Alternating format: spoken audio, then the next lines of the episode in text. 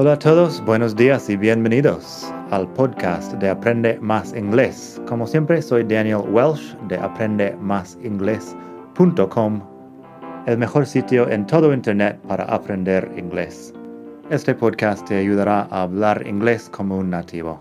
Vamos allá.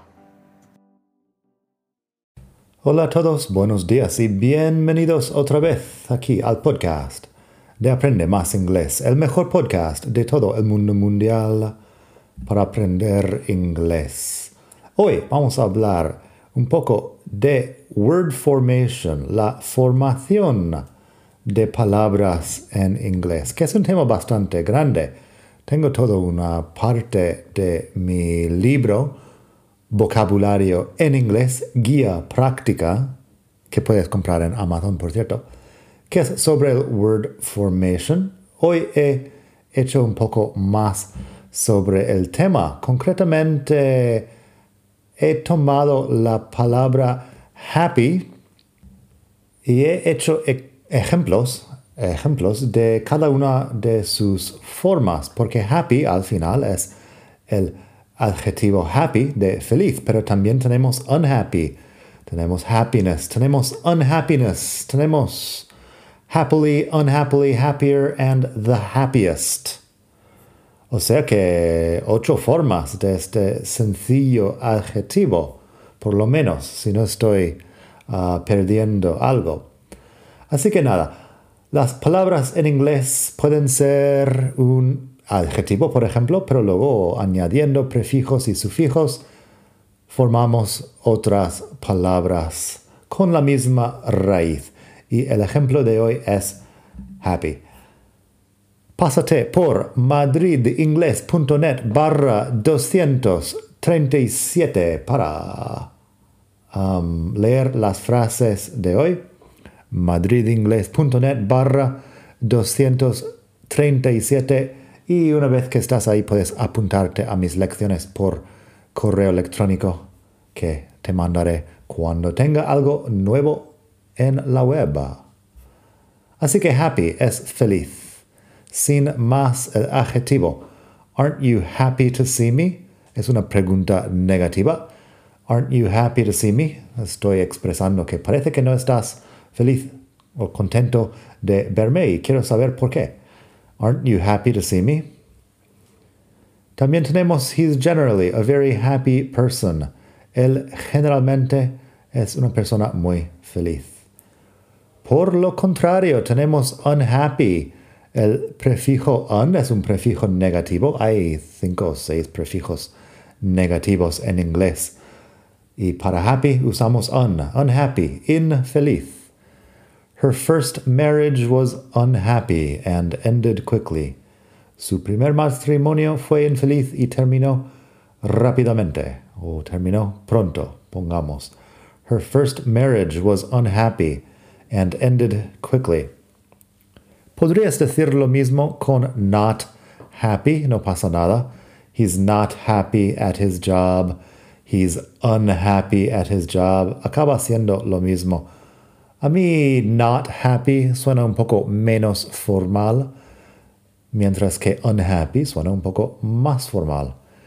Por supuesto que tenemos también otras palabras que si buscas algo que es lo contrario de happy, tienes sad, miserable, heartbroken, dejected, despondent, depressed, blue, etc.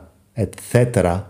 Um, tenemos varias uh, cosas que podemos usar para una, un estado de infelicidad. Pero bueno, vamos a hablar ahora de happiness. Happiness es la felicidad. You can't buy happiness, but it's better to be sad in a five-star hotel. No puedes comprar la felicidad, pero es mejor ser triste o estar triste en un hotel de cinco estrellas. You can't buy happiness, but it's better to be sad in a five-star hotel. Lo de el sufijo nes se usa para transformar adjetivos en sustantivos muchas veces que hablan de un estado una cualidad. Así que tenemos lo contrario de happiness, que, que sería sadness, o bien unhappiness, que vamos a ver en un momento. Pero sadness es la tristeza. Redness, por ejemplo, podría ser uh, enrojecimiento. Si tienes un, no sé, algo en la piel que sea enrojecido. Puedes usar redness para hablar de la cualidad de enrojecimiento. Tenemos bitterness, que podría ser amargor, la cualidad de ser amargo, y muchas cosas más con este sufijo ness.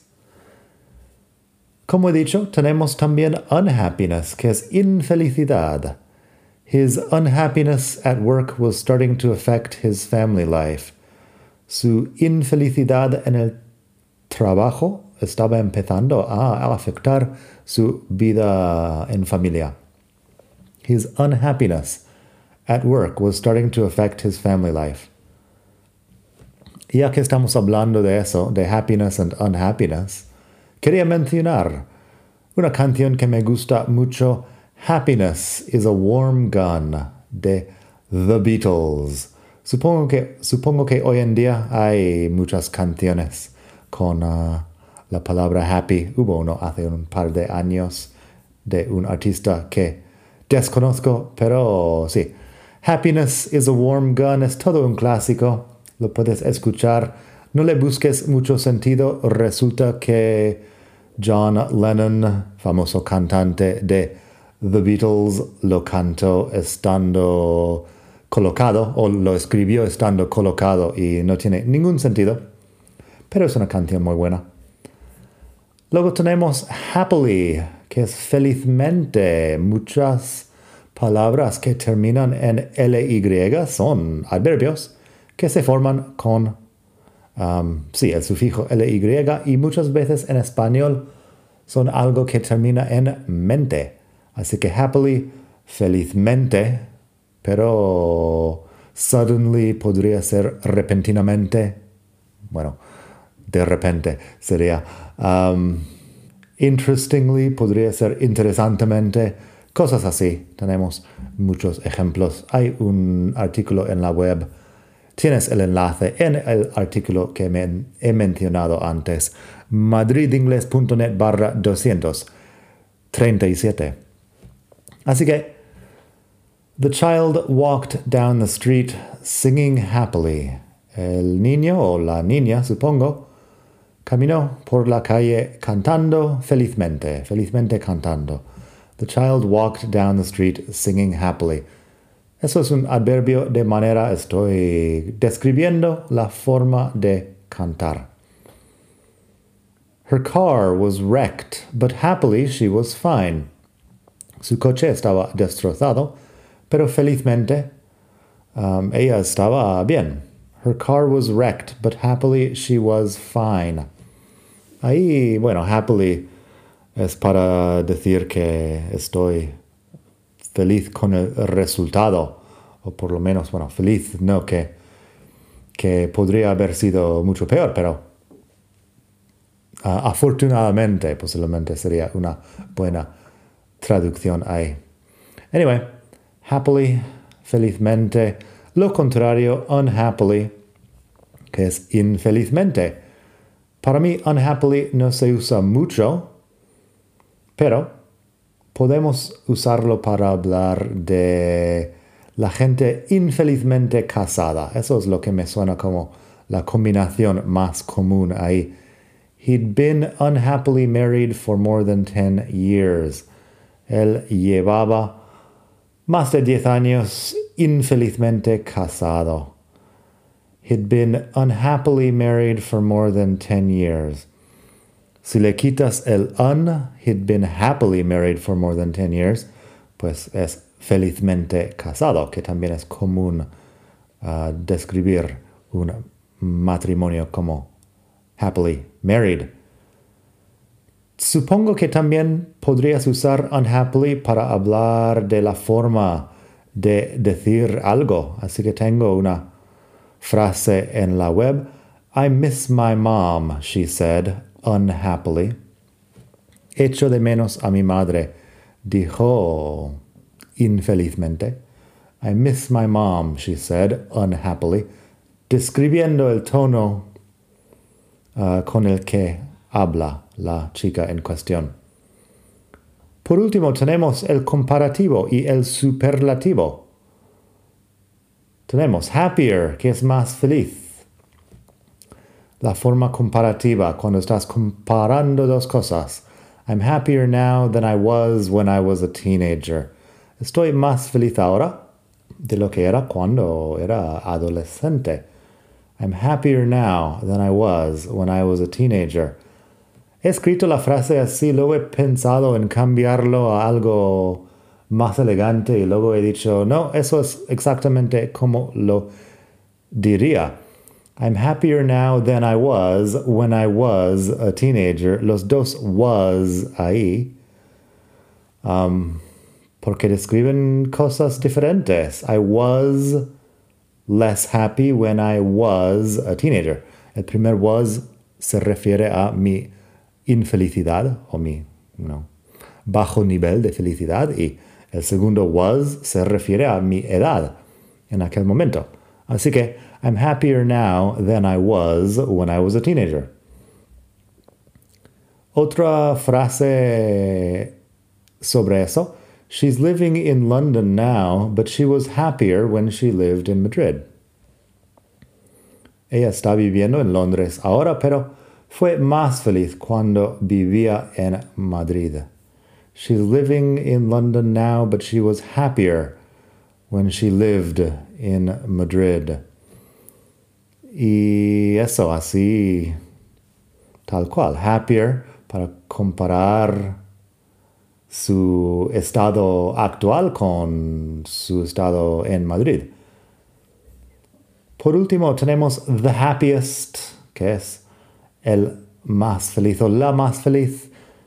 Es la forma superlativa que se usa para comparar una cosa con todo lo demás dentro de su categoría.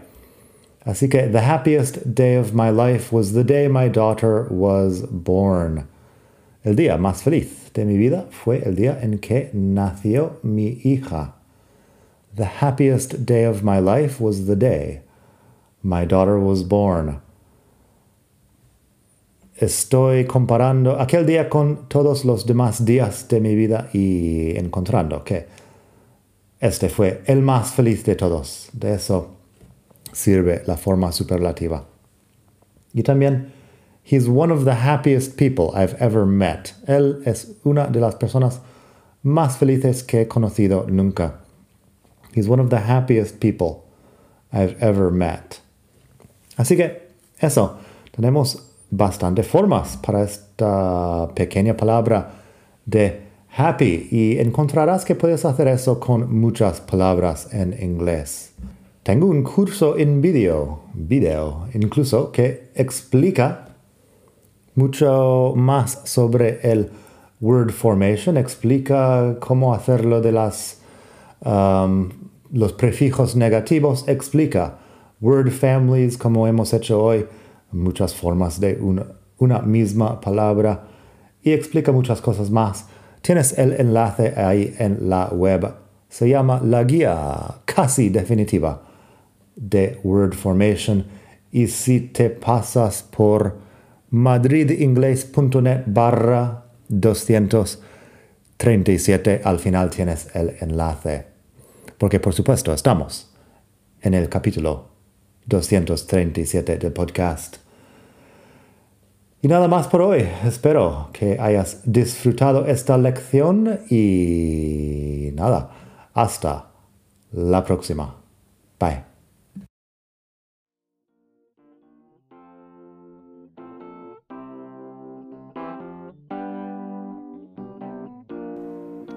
Gracias por escuchar. Como siempre puedes pasar por mi web aprendemasingles.com para mucho más tengo vocabulario, expresiones para hablar, phrasal verbs, gramática, pronunciación y mucho más en la web.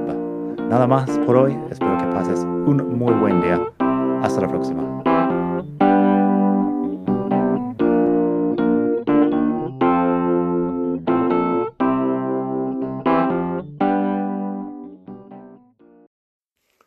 Hola de nuevo. Antes de terminar, quería pedirte un pequeño favor. Si te gusta este podcast, puedes suscribirte en Apple Podcasts o bien en Spotify.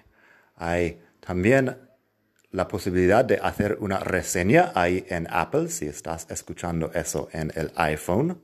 Y estas cosas ayudan mucho a dar visibilidad al podcast. Si quieres ver más sitios donde escuchar, los tienes en madridingles.net barra podcast. Eso te lleva a la página donde ves todas las aplicaciones que puedes usar para escuchar. Y también tengo un canal en YouTube que lo puedes ver en madridingles.net barra YouTube. Eso te llevará directamente al canal donde puedes suscribirte y ver todos los vídeos que hago sobre muchos temas. Nada más por hoy, espero que pases un muy buen día, aprende mucho y hasta la próxima. Bye.